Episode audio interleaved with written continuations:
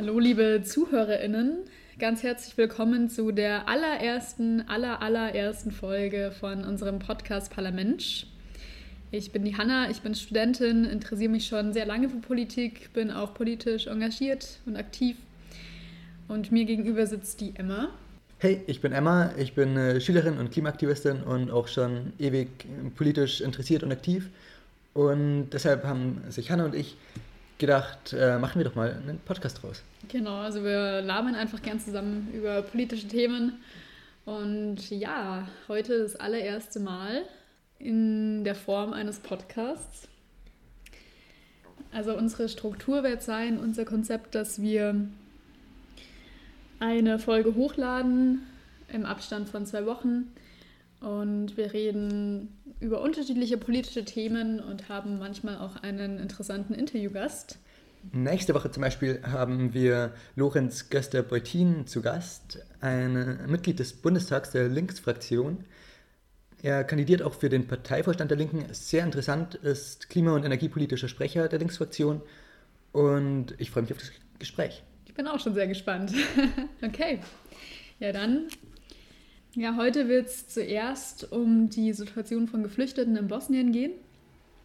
Dann werden wir weitermachen äh, mit dem nächsten deutschen Bundeskanzler oder der nächsten äh, deutschen Bundeskanzlerin. Wer, ähm, wen könnten die Parteien aufstellen oder wer wurde schon aufgestellt von den Parteien und als Kanzlerkandidatin und wer, wer hat Chancen, es zu werden?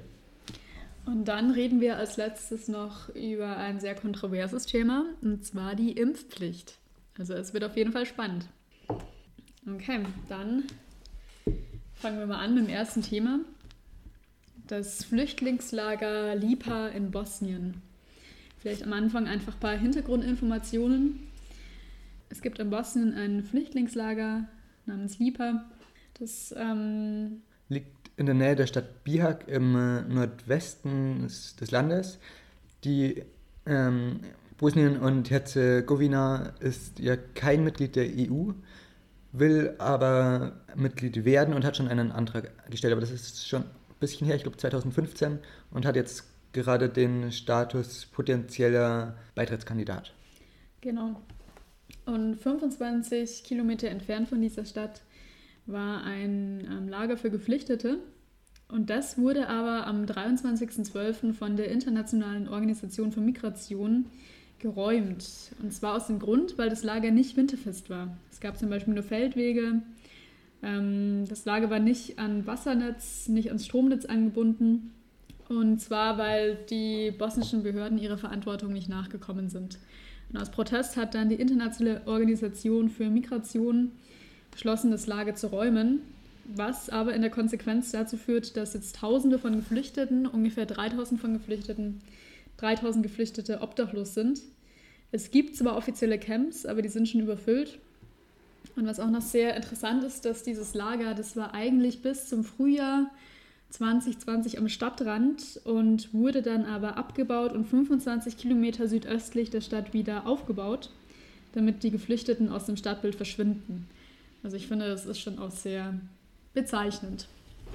Ja, ich finde es auch irgendwie sehr interessant, dass äh, die IOM, also die Internationale Organisation für Migration, das Geflüchtetenlager geschlossen hat, obwohl sie eigentlich wissen, dass es keine wirklichen Alternativen zu dem Geflüchtetenlager gibt, weil es ist klar, dass ähm, Bosnien der, ihrer Verantwortung nicht gerecht wird und dann äh, den letzten oder einen der letzten ähm, Schutzmechanismen dann abzubauen, ist, finde ich, keine gute Entscheidung. Oder wie siehst du das?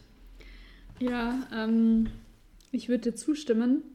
Also was ist Ihr Ziel, das Sie damit verfolgen? Sie möchten Druck aufbauen auf die bosnischen Behörden, damit diese ein ähm, angemessenes Lager für Geflüchtete errichten. Und was ich daran erstens sehr kritisch finde, ist, dass Sie die Menschen als Mittel zum Zweck benutzen, ähm, als Mittel, um dieses Ziel zu erreichen. Und natürlich könnte man sagen, ja, vielleicht, wenn man es jetzt hart ausdrücken will, sterben jetzt viele Geflüchtete. Aber das führt dazu, dass die bosnischen Behörden in Zukunft ein ähm, angemessenes Geflüchtetenlager errichten werden. Und dadurch können dann viele Menschen überleben, die sonst nicht überleben würden. könnte man so argumentieren. Das wäre zwar sehr utilitaristisch, aber ähm, dafür müsste man sich erstmal sicher sein, dass dieses Ziel wirklich erreicht werden kann, also dass der Druckaufbau der Internationalen Organisation für Migration erfolgreich ist. Und ich bezweifle, dass die bosnischen Behörden dem so schnell nachgeben. Ich kann mir eher vorstellen, dass ihnen, das ist jetzt auch eine Unterstellung, aber es könnte auch sehr gut sein, dass ihnen das Leid der Menschen egal ist und sie sich nicht gezwungen sehen, ein anderes Lager zu errichten. Ja, und den Menschen in, äh, oder den geflüchteten Menschen die gerade aus dem Geflüchtetenlager geworfen wurden oder da in Anführungszeichen evakuiert wurden. Etwa 3000 Geflüchtete sind derzeit obdachlos, haben keine Zelte oder viele haben nicht mal Schlafsäcke, die meisten schon, aber einige nicht. Keine Decken, manche haben, wenn überhaupt, nur leichtes Schuhwerk. Und äh, dann sowas bei äh, großteils mhm. Minustemperaturen ist schon absolut unterste Schublade, finde ja. ich. Das finde ich auch echt krass, wenn man sich das vor Augen führt und so veranschaulicht. Ähm es wurde auch diskutiert, ob das Camp wieder geöffnet werden sollte für kurze Zeit. Ich weiß nicht, was da dann der Sinn davon sein sollte, aber ähm, erstmal vorübergehend nochmal zu öffnen und zu schauen, dass die Menschen erstmal unterkommen. Äh, dann hätte man es eigentlich gar nicht erst schließen müssen, aber die EinwohnerInnen der Stadt Bihak, also wo das Geflüchtetencamp Lipa in der Nähe ist, sind gegen eine Öffnung. Es gibt ziemlich starken Widerstand gegen dieses Vorhaben und deshalb wird daraus wahrscheinlich nichts werden.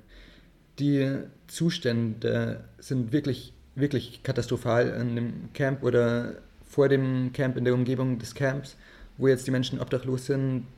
Ähm, die Organisation SOS Balkanroute aus Österreich hat die äh, die Lage zum Beispiel als äh, Moria vor unserer Haustür beschrieben. Und ich denke, das trifft sehr gut.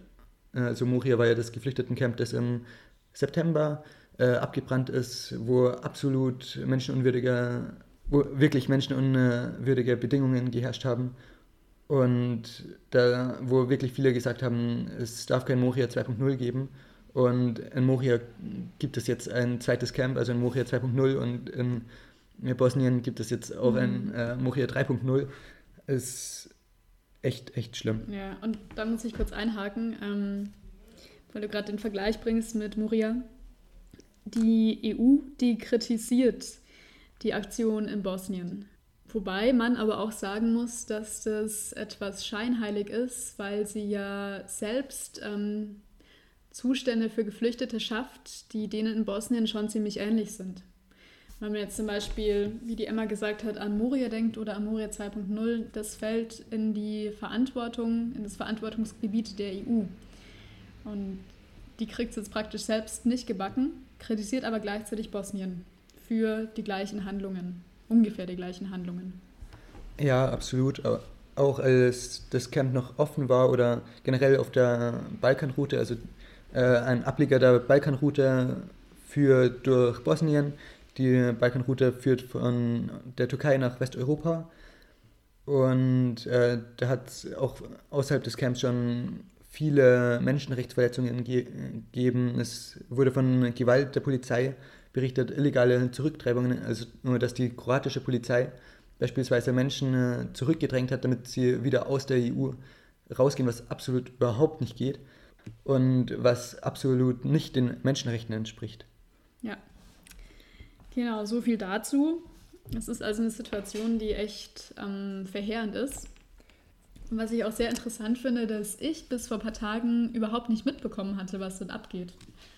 Ja, absolut. Also als wir äh, da das Brainstorming hatten, welche Themen wir heute ansprechen wollen, habe ich eigentlich das erste Mal irgendwie mitbekommen, dass in Bosnien überhaupt äh, das stattfindet und dass dieses Geflüchtetenlager da evakuiert wurde. Und ich denke, das ist ein krasses Armutszeugnis, es praktisch schon irgendwie normal ist, dass da Menschenrechte total verletzt werden und Menschen total unwürdig ähm, auch behandelt werden. Also ich habe zum Beispiel ein Zitat gehört aus dem äh, Lipa Camp von äh, einem Qasim aus Pakistan. Äh, Zitat, selbst Tiere leben besser als wir. Wenn sie uns nicht helfen, äh, werden wir sterben. Deshalb bitte helft uns. Und die Menschen äh, leiden richtig krass. Sie haben, sind teilweise ohne Decken, ohne Schlafsäcke bei Temperaturen unter Null mit ähm, mit keinem Schutz vor, eisigen, vor dem eisigen Wind in äh, Bosnien.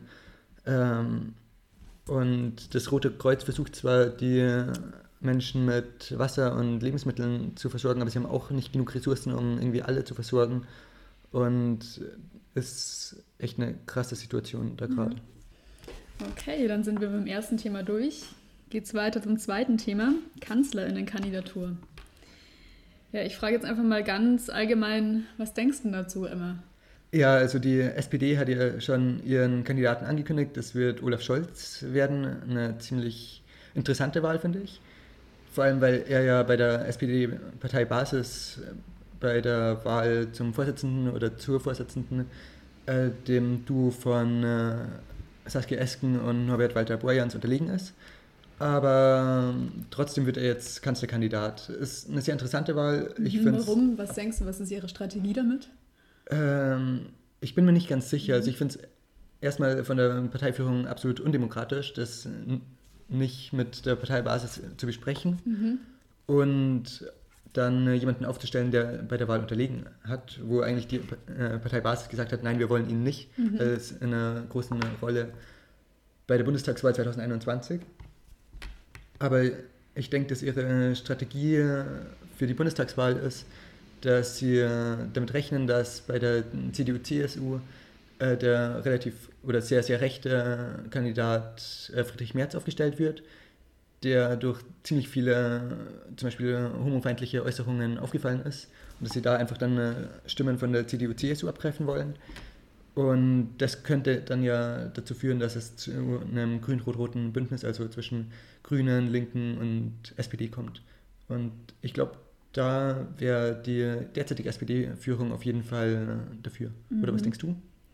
Ja, obwohl es ja nur eine Strategie ist, die wirklich funktionieren würde, wenn März auch wirklich aufgestellt wird, ne? Ja, also die, bei der CDU sieht es ja gerade so aus, dass sie bei der Vorsitzendenwahl sind und da stehen, stehen zur Wahl der Norbert Röttgen, bei dem man absolut nicht weiß, wofür er steht. Also, aber äh, er ist nicht Friedrich Merz. Er ist nicht Friedrich Merz, das aber ansonsten. Äh, fällt mir wirklich nichts mhm. Positives für ihn ein, außer dass er Koalas mag. Aber ich denke, das spricht politisch jetzt auch nicht so wirklich für ihn. Ansonsten äh, gäbe es natürlich noch Markus Söder, der eigentlich gesagt hat, er will es nicht machen.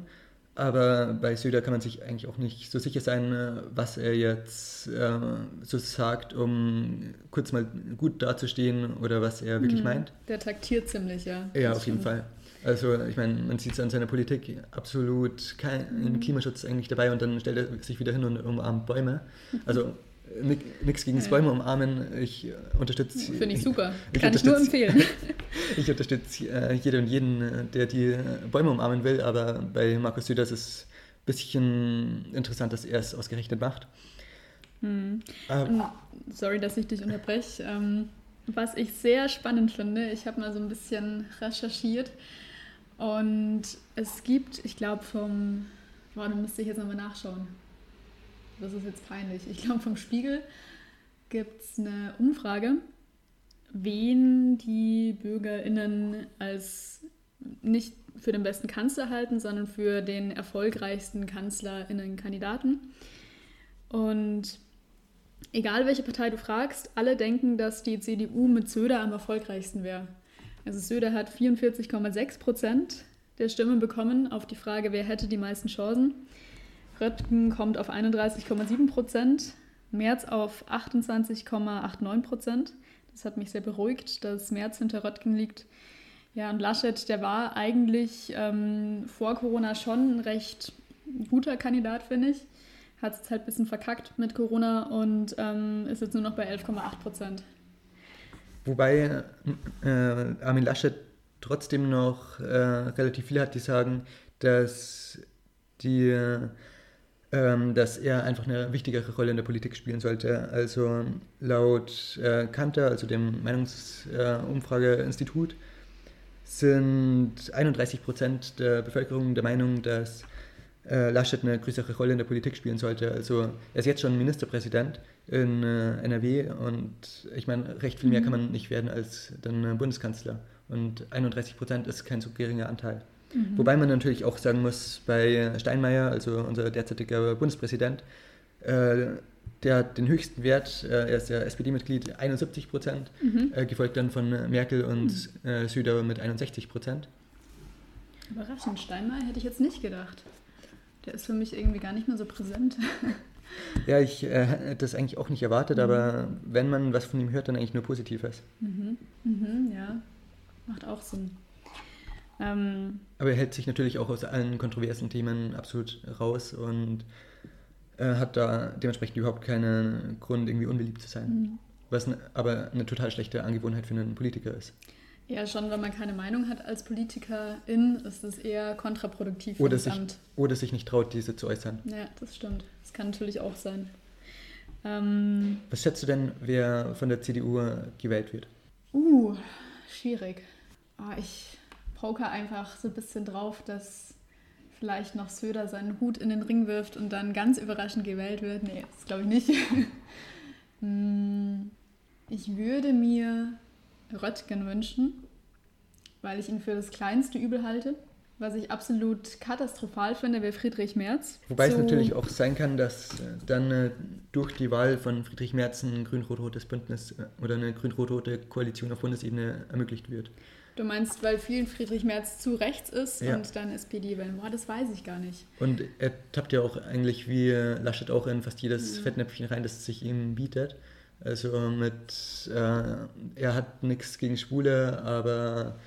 Äh, Wenn es um Kinder geht, dann muss ja. man da schon Grenzen ziehen, ja. Ja, ja aber also ich stimme dir da voll zu, aber ich weiß nicht, ob das WählerInnen wirklich davon abhalten würde, die CDU bzw. CSU zu wählen bei der Wahl. Die Tatsache, dass Friedrich Merz der Kanzlerkandidat ist oder der Bundesvorsitzende. Ich glaube nicht, dass die Umfragen es erstmal zeigen würden, aber ich glaube schon, wenn es dann in Richtung Wahl geht und dann viele Talkshows kommen, wo er dann mit dabei ist und weiterhin seine ziemlich äh, kack Ansichten eigentlich präsentiert, dass dann viele sagen, okay, die CDU, CSU halte ich zurzeit einfach nicht für wählbar für diese Bundestagswahl. Mhm. Da wähle ich dann lieber SPD, da wähle ich lieber Grüne, da wähle ich lieber irgendwas anderes. Hauptsache nicht Friedrich Merz. Mhm. Also es ist eine Möglichkeit, aber ich würde nicht auf die Karte setzen. Ich würde mich nicht darauf verlassen, dass es wirklich so kommt, dass sich viele WählerInnen dann für die SPD oder für die Grünen entscheiden, anstatt CDU, CSU zu wählen. Ähm, es ist eine theoretische Möglichkeit, aber ich das wäre mir ein bisschen zu unsicher. Also ich würde mich mit Röttgen oder meinetwegen auch Laschet, würde ich mich um einiges wohler fühlen. Ja. Röttgen hat ja aber auch schon angekündigt, dass er es für möglich hält, dass er Parteivorsitzender wird und dann Söder die äh, Kanzlerkandidatur übernimmt. Uh, oh Hätte natürlich ähm, den Vorteil, dass es nicht äh, Friedrich Merz dann äh, wird, hat aber den Nachteil, dass dann wahrscheinlich SPD und Grüne ziemlich viel verlieren würden an die CDU. Und ich glaube nicht, dass dann wirklich Grüne oder irgendwelche liberalen Sachen in der Politik gemacht werden würden. Weil so wie ich, die, wie ich Söder kenne, wird er da absolut nichts mhm. machen. Also wäre dein Wunschkandidat Friedrich Merz? Es ist, äh, ich glaube eher nicht. Ich glaube, Laschet wäre mir am liebsten, weil durch Corona hat er ziemlich viel Beliebtheit verloren. Und er tappt in jedes Fettnäpfchen mhm. rein, das sich ihm bietet. Gleich am Anfang von Corona mit der Maske unter der Nase, mhm. wo jeder sagt, oder wo eigentlich jeder schon wusste, die Maske muss über die Nase, sonst bringt es nichts. Und wo er wirklich immer noch in fast jedes Fettnäpfchen reintritt und äh, fast täglich seine Meinung zu Corona eigentlich ändert. Mhm. Ich finde es eigentlich schade, dass es keine Website gibt, wo er dann seine tägliche Meinung. Äh, so ein, so Meine tägliche Meinung zu Corona. so ein Live-Ticker. Genau. Da weiß man irgendwie generell nie, wie er gerade steht. Mhm. Aber da wäre es, fände ich es sehr. Ich glaube, das wäre für linke Inhalte am besten, wenn Laschet gewählt werden würde. Mhm. Weil ich glaube, er würde viele CDU-WählerInnen verschrecken in Richtung äh, äh SPD oder Grüne. Aber es wäre kein so totales Fiasko wie bei Friedrich Merz, wenn er mhm. gewählt werden würde. Okay, ja, dann schauen wir mal, wie es dann aussieht. Am 15. und 16.01. ist die Wahl, ist digital und am 22.01. Bei, der, bei der CDU. Bei der CDU, ja, ja. oh, sorry. Und am 22.01. steht dann das Ergebnis fest. Wir werden mal schauen, wie es aussieht. Okay, ja, ich finde es immer vielleicht noch kurze Hintergrundfacts. Ich finde es immer ganz interessant, sich anzuschauen, was haben die Leute eigentlich gemacht, die für den Vorsitz kandidieren. Und was ich sehr spannend fand, dass sowohl Merz als auch Röttgen als auch Laschet haben entweder Jura, ich glaube nur Jura studiert. Ja, also sie haben alle Jura studiert, sind alles Juristen. Okay. Das ist irgendwie auch nicht wirklich divers, ne? naja, bei der CDU nach Diversität zu suchen ist auch. Das stimmt, ja. Das war noch so ein etwas negativer Punkt, der mir aufgefallen ist. Ja, was kann man sonst noch sagen? Wo, äh, ich muss noch kurz einhaken mhm. mit, mit Laschet. Äh, Laschet hat ja mal einen Pakt, Pakt klingt jetzt sehr, ne, äh, sehr negativ, aber er hat mal ähm, sich mit Spahn verabredet, dass äh, es möglich wäre, dass Spahn und der Laschet der Kanzlerkandidat mhm. wird. Durch Corona hat äh, Spahn extrem viel Beliebtheit gewonnen und ähm, er wurde ja vor Corona nicht von der CDU-Parteibasis gewählt, aber jetzt halte ich es durchaus für möglich, dass die Basis hinter ihm steht. Mhm. Wobei ich äh, Spahn eigentlich auch absolut nicht als Bundeskanzler haben will.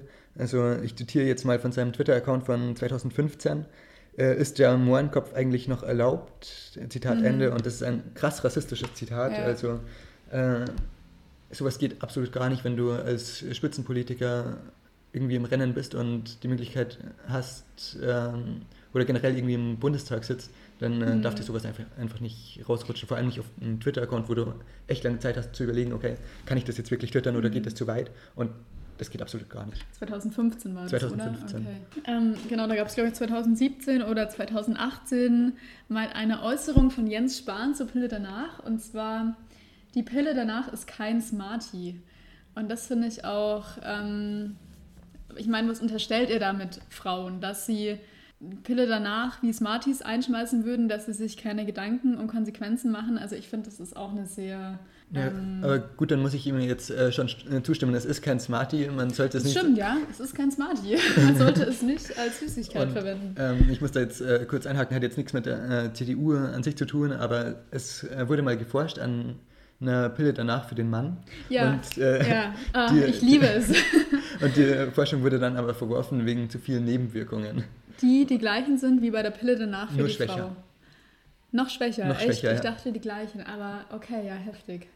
Ja, das ist auch noch so ein Thema, da könnte ich ewig drüber reden. Verhütungsmethoden, Gleichheit bei Verhütung, das können wir mal anders mal machen. ist auch spannend. Ja, was ich auch noch anmerken wollte zum März, was ich sehr bezeichnend fand, dass er Lobbyist ist und zwar für die ähm, Initiative Neue Soziale Marktwirtschaft. Ich finde, es klingt erstmal sehr vernünftig, wenn man jetzt nicht weiß, was Merz für Ansichten so vertritt. Ähm, es klingt so, als sollte damit soziale Gerechtigkeit verstärkt werden. Tatsächlich ist deren Ziel, die Bereitschaft für wirtschaftsliberale Reformen zu erhöhen. Also im Prinzip die soziale Marktwirtschaft abzuschaffen. Genau, ja. Also eine neue soziale Marktwirtschaft.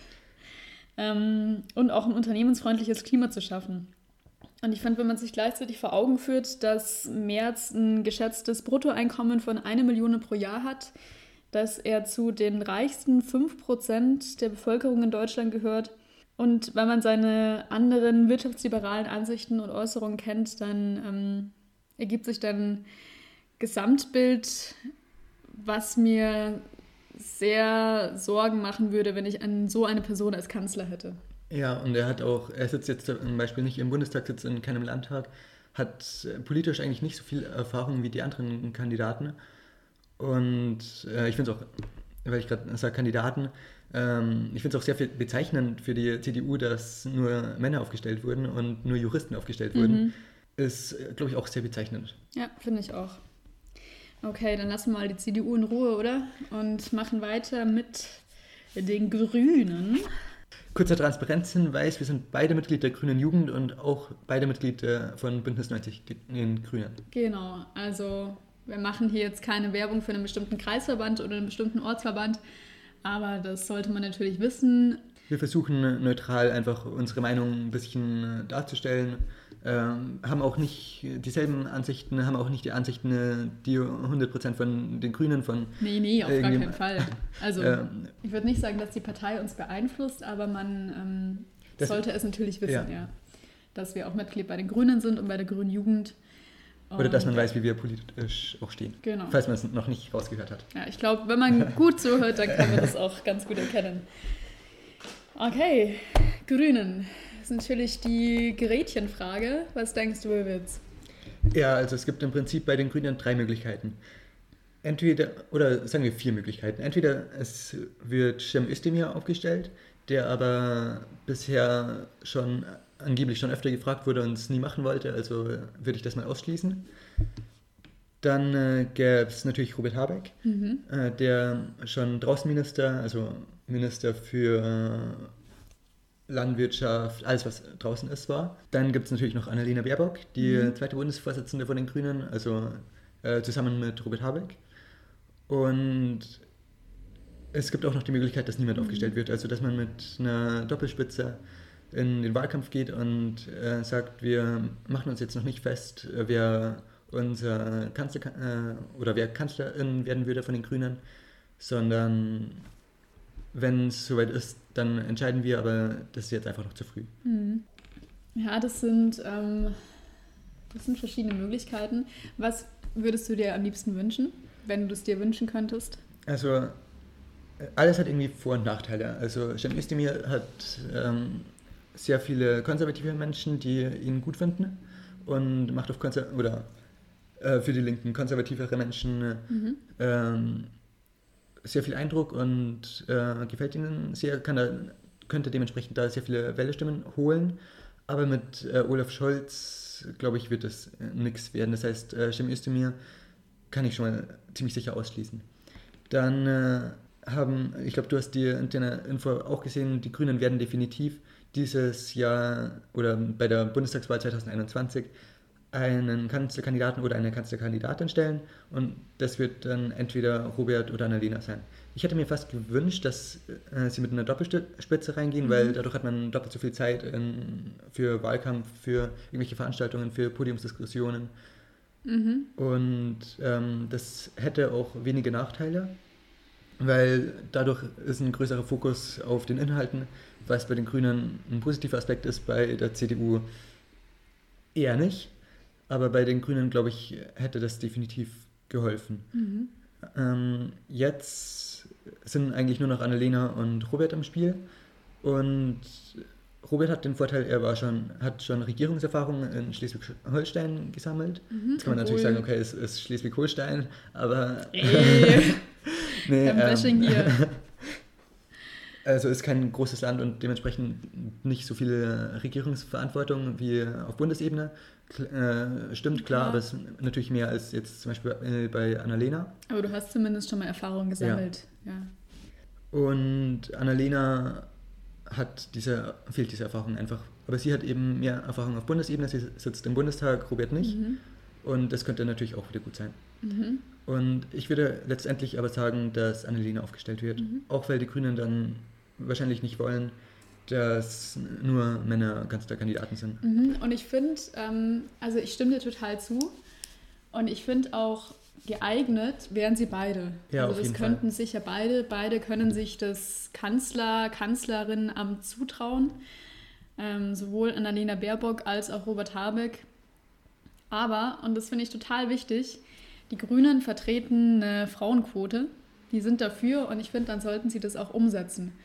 Frauenquote heißt, bei gleicher Eignung sollte eigentlich die Frau bevorzugt werden, um dieses ähm, patriarchalische System und die patriarchalischen Strukturen zu durchbrechen.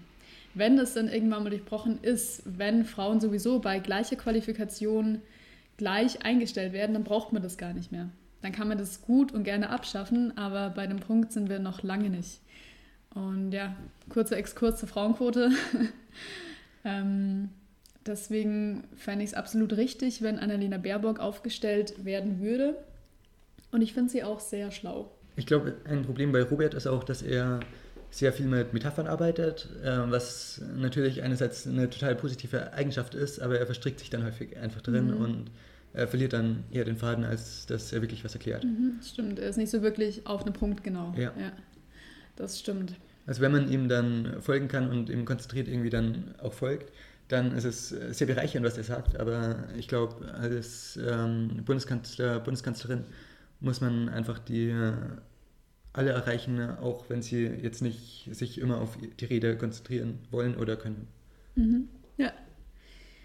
Okay, dann haken wir die Grünen ab. Und mit wem machen wir weiter? Ähm, kommen wir mal zur Linken.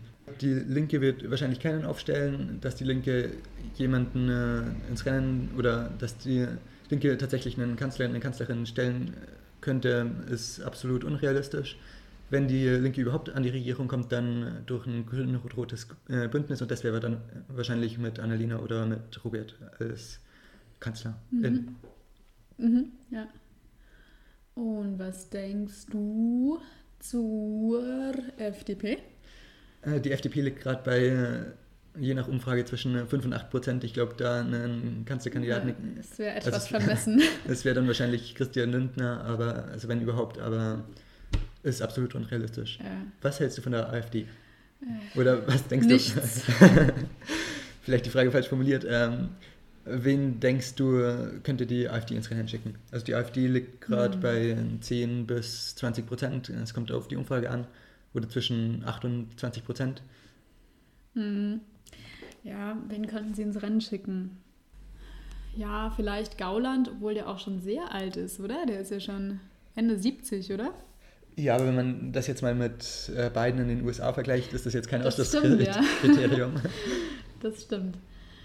Ähm, das ist auch wieder so eine Frage, über die könnte man lang, lang diskutieren. Aber mh, mm, ja, ich könnte mir vorstellen, Gauland, ich könnte mir vorstellen, Alice Weidel, dass die AfD sie aufstellt.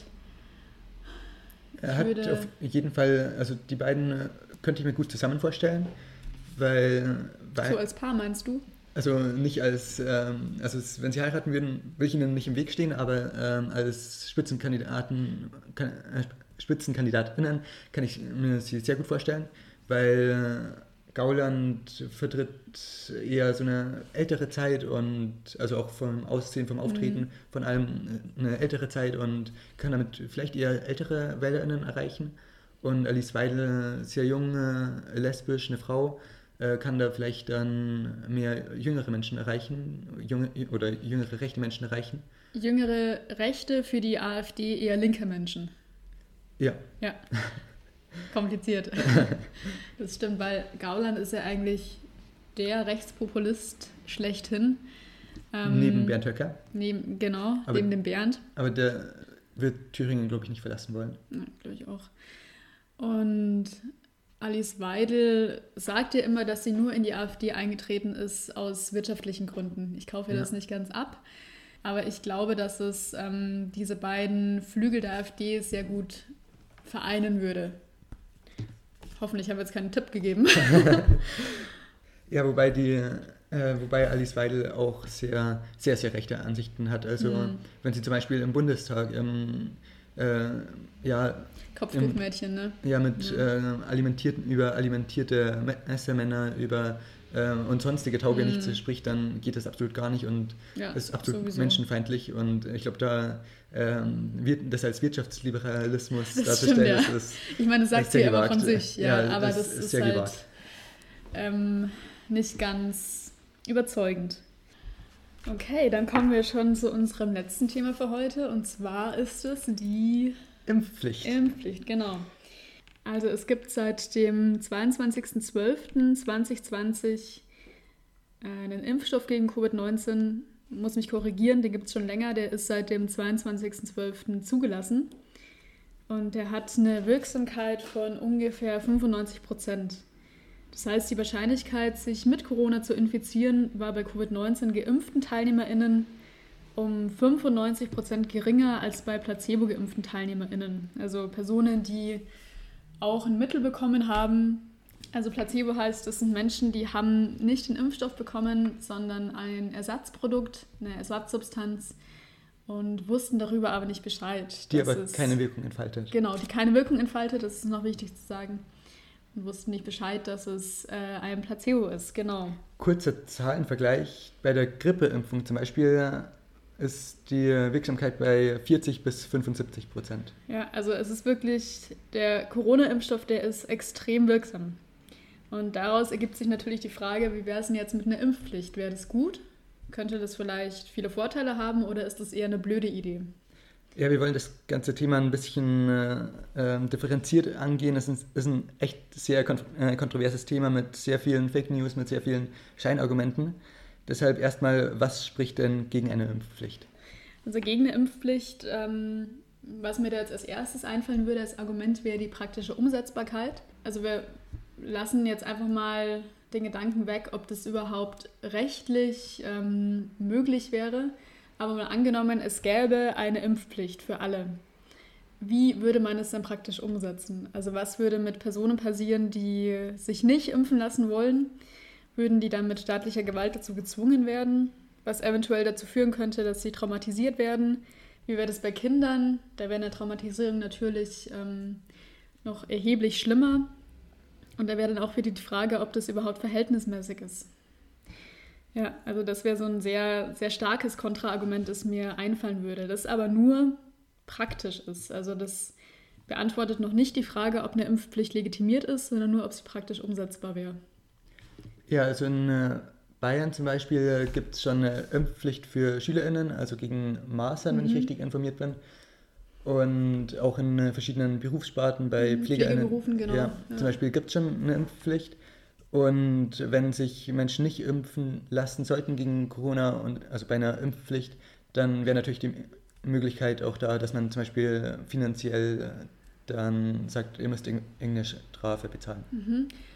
Das stimmt, obwohl das natürlich auch wieder unfair wäre für Menschen, die nicht so viel Geld haben. Die werden natürlich von der Strafe dann, also wenn man jetzt einen Satz sagt von 500 Euro, wer sich nicht impfen lässt. Also es wäre einfach unfair für verschiedene Menschen. Ja, auf jeden Fall. Also ja, auf jeden Fall. Also soziale Gerechtigkeit ist dann ein großes Thema. Und für ärmere Menschen ist es natürlich schwieriger, 500 Euro zu zahlen, als jetzt für irgendeinen äh, Multimilliardär. Mhm. Und äh, da ist aber die Lösung, also das wird mit der CDU natürlich überhaupt nicht kommen, weil die CDU ist jetzt nicht direkt bekannt für ihre Lösungen von, für soziale Gerechtigkeit aber man könnte es natürlich am Einkommen koppeln. Das stimmt, ja. Das wäre eine Möglichkeit, obwohl ich dann auch Zweifel habe, ob das nicht einfach ein immens hoher Bürokratieaufwand wäre. Weil klar, es gibt eine Impfpflicht für SchülerInnen, es gibt eine Impfpflicht für Menschen, die in Pflegeberufen arbeiten. Ähm, das ist aber immer nur ein Teil der Bevölkerung. Und wenn das jetzt wirklich alle, alle Menschen in der Bevölkerung betreffen würde und es müsste kontrolliert werden, wer ist schon geimpft, wer nicht, dann wäre das einfach ein unglaublich hoher bürokratischer Aufwand, glaube ich. Und man muss noch dazu sagen, dass dieser Aufwand wahrscheinlich auch notwendig wäre, um zu überprüfen, wer schon geimpft ist und wer nicht, weil die Impfbereitschaft sehr niedrig ist. Aber ja? wäre es nicht eigentlich ein niedriger, also ich, kurz noch zum bürokratischen Aufwand, ist das nicht eigentlich ein ähm, nicht ein viel niedrigerer Aufwand als irgendwie, äh, ich weiß nicht, wie viele Menschen gerade an Corona erkrankt sind, äh, als die zu versorgen. Und ich glaube, der wirtschaftliche, äh, mal vom wirtschaftlichen mhm. Gedanken her, äh, kostet jetzt ein Lockdown zum Beispiel um einiges mehr als dann äh, da, das bisschen Bürokratie für eine Impfpflicht. Also ich glaube, es ist nicht ein bisschen Bürokratie, ich glaube, es ist sehr viel Bürokratie. Aber ich stimme dir zu, dass man, wenn man die Kosten gegeneinander aufwiegt, wenn man das wirklich aus so einer, ich sag mal, utilitaristischen Perspektive sehen möchte, ähm, könnte man auch darüber streiten, ob die Kosten für die Behandlung von Corona-Erkrankten nicht deutlich höher wären als die Kosten für den Bü Bürokratieaufwand. Aber das weiß ich nicht. Dazu habe ich nichts gelesen. Ich weiß auch nicht, ob es da eine Studie dazu gibt. Das ist jetzt einfach so ein Vergleich, der uns gekommen ist. Genau, also nochmal vielleicht, um zur Impfbereitschaft zurückzukommen, die liegt bei ungefähr, da gibt es unterschiedliche Angaben, 50 bis 60 Prozent. Und das, also das macht mir wirklich ein bisschen Angst, dass sie so gering ist, muss ich sagen. Wie geht es dir da dabei? Ja, auf jeden Fall. Also es ist eine ziemlich, ich finde, die Impfung ist ein, eine große Möglichkeit, irgendwie Corona zu besiegen und wieder in den Alltag zurückzukommen und dass dann manche Menschen einfach sagen, nee, äh, wir lassen uns nicht impfen, weil, äh, keine Ahnung, es gibt mehrere Gründe wegen Nebenwirkungen, wegen, ähm, es gibt viele Ängste, aber ich sehe da auf jeden Fall auch eine große Gefahr mhm. darin. Okay, und gibt es neben äh, den äh, praktischen Bedenken noch andere Gegenargumente? Mhm, gibt's. ähm, und so war es natürlich ein ganz starkes Argument ist, ist das moralische Recht auf Selbstbestimmung. Das dir erlaubt, dein Leben so zu gestalten, wie du es für richtig hältst. Da kann ja niemand reinreden. Das ist alles dein Bier. Aber, und das ist ein sehr, sehr großes Aber, nur solange du damit nicht andere beeinträchtigst. Du, du, darfst ja zum Beispiel auch nicht mit 100 km/h durch eine Spielstraße fahren. Genau, voll. Ja, nur weil du denkst, ähm, jetzt möchte ich aber bestimmen, dass ich so schnell fahren kann, Das ist genau der Punkt, dass du damit andere ja beeinträchtigst. Also man könnte vielleicht sagen, die Selbstbestimmung und auch die Freiheit hat Grenzen, sofern die Folgen dieser Handlungen das Wohl anderer Menschen beeinträchtigen. Und das ist ja beim Impfen definitiv der Fall. Das ist ja keine Privatangelegenheit, ähm, sondern es ist so, dass jede nicht geimpfte Person schwächt die Populationsimmunität, also die Herdenimmunität. Vielleicht noch kurz, um das zu erklären, was das ist. Also Populationsimmunität oder Herdenimmunität beschreibt eine Situation, in der ein sehr hoher Prozentsatz der Population schon immun geworden ist, aufgrund von Impfungen, aufgrund von Antikörpern, die wegen der Infektion entwickelt wurden. Und dadurch wird das Ansteckungsrisiko für andere gesenkt, die ähm, genau noch nicht geimpft worden sind. Und das ist eigentlich das stärkste Pro-Argument, das ich sehe für eine Impfpflicht, dass man einfach diesen Gedanken der Solidarität und den Gemeinschaftsschutz, ich finde das einfach unglaublich wichtig.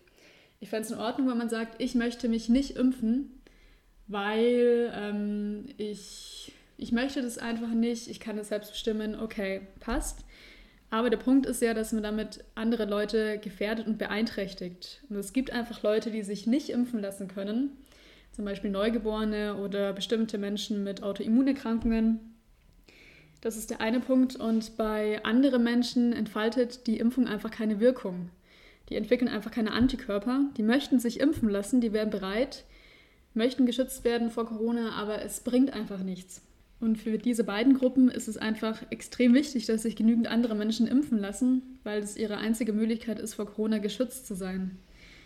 Und deswegen könnte man schon sagen, dass es etwas unsolidarisch ist, sich nicht impfen zu lassen.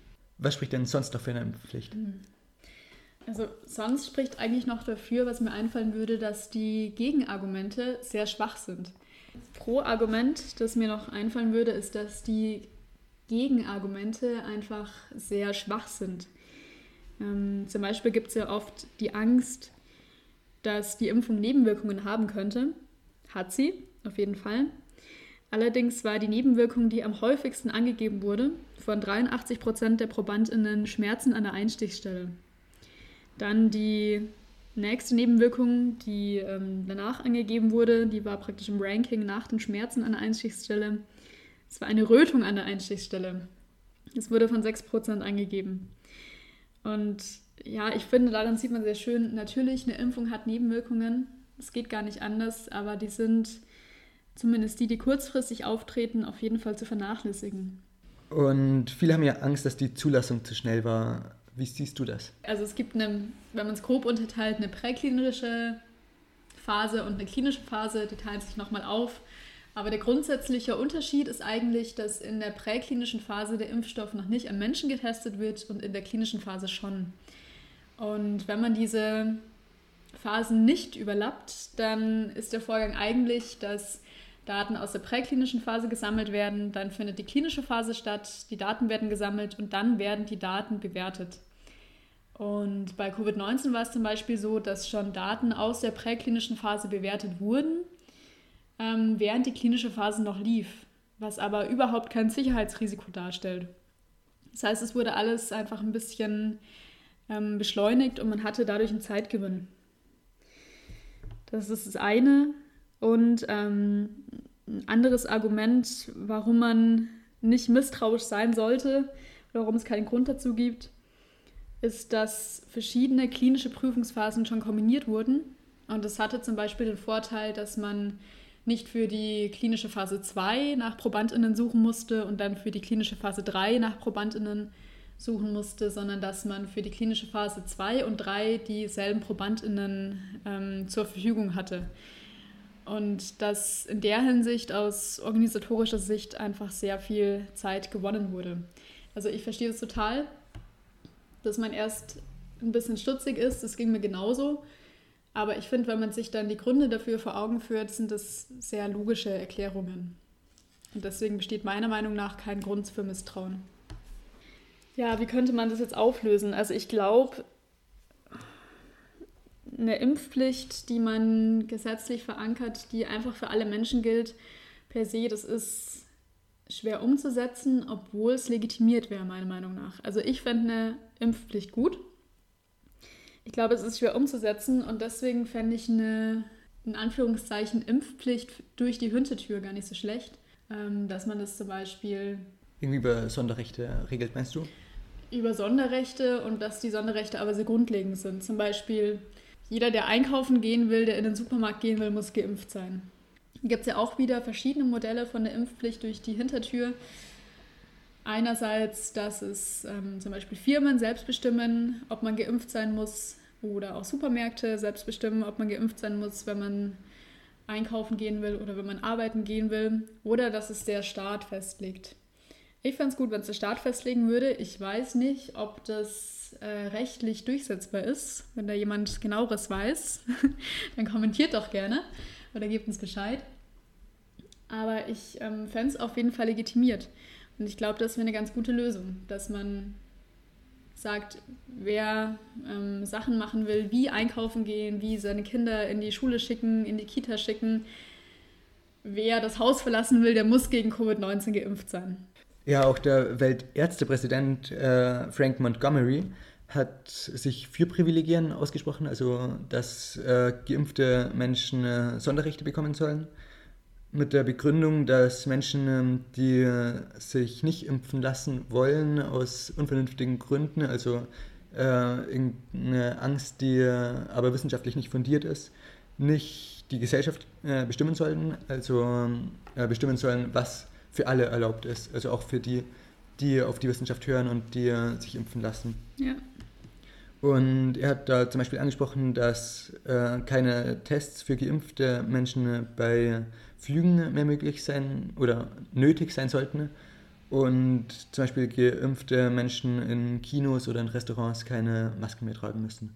Ja, ich habe schon gerade angesprochen, keine Tests für Flüge, also für geimpfte Menschen bei Flügen ist möglich. Äh, die Airline Qantas, also aus Australien, glaube ich, kommt die, mhm. hat schon festgelegt dass, oder angekündigt, dass sie nur noch geimpfte Personen an Bord mhm. lassen will. Also es ist natürlich auch irgendwie eine Impfung oder eine Impfpflicht aus, äh, aus der Hintertür, aber ich denke, äh, das ist auf jeden Fall irgendwie gut, wenn mhm. sowas irgendwelche Organisationen machen oder Firmen machen. Und es baut auf jeden Fall auch Druck auf. Ja, voll. Das finde ich auch, ähm, das finde ich absolut korrekt. Also das würde ich auch unterstützen, wenn das nicht nur die Airlines, sondern alle Airlines machen. Ähm, wenn es alle Geschäfte machen, wenn es alle Firmen machen. Auch wenn es natürlich nicht realistisch ist, aber ich finde, das ist das richtige Vorgehen. Wobei sowas als Staat dann zu fördern ist natürlich äh, absolut unmöglich eigentlich, weil ähm, der Staat kann das weder irgendwie kontrollieren, was in der Vertra im Vertrag steht, also ähm, welche Bedingungen für den Flug irgendwie gelten, das kann der Staat eigentlich sehr schlecht kontrollieren. Ja, was ja auch Und, andererseits gut ist eigentlich, ja. ja. Das hat ja schon auch Vorteile. Okay, und Emma, was hältst du von Sonderrechten? Was denkst du? Weil man könnte ja sagen, es ja. gibt diesen Grundsatz der Gleichberechtigung, der Gleichbehandlung, auch ein moralischer, ethischer Grundsatz.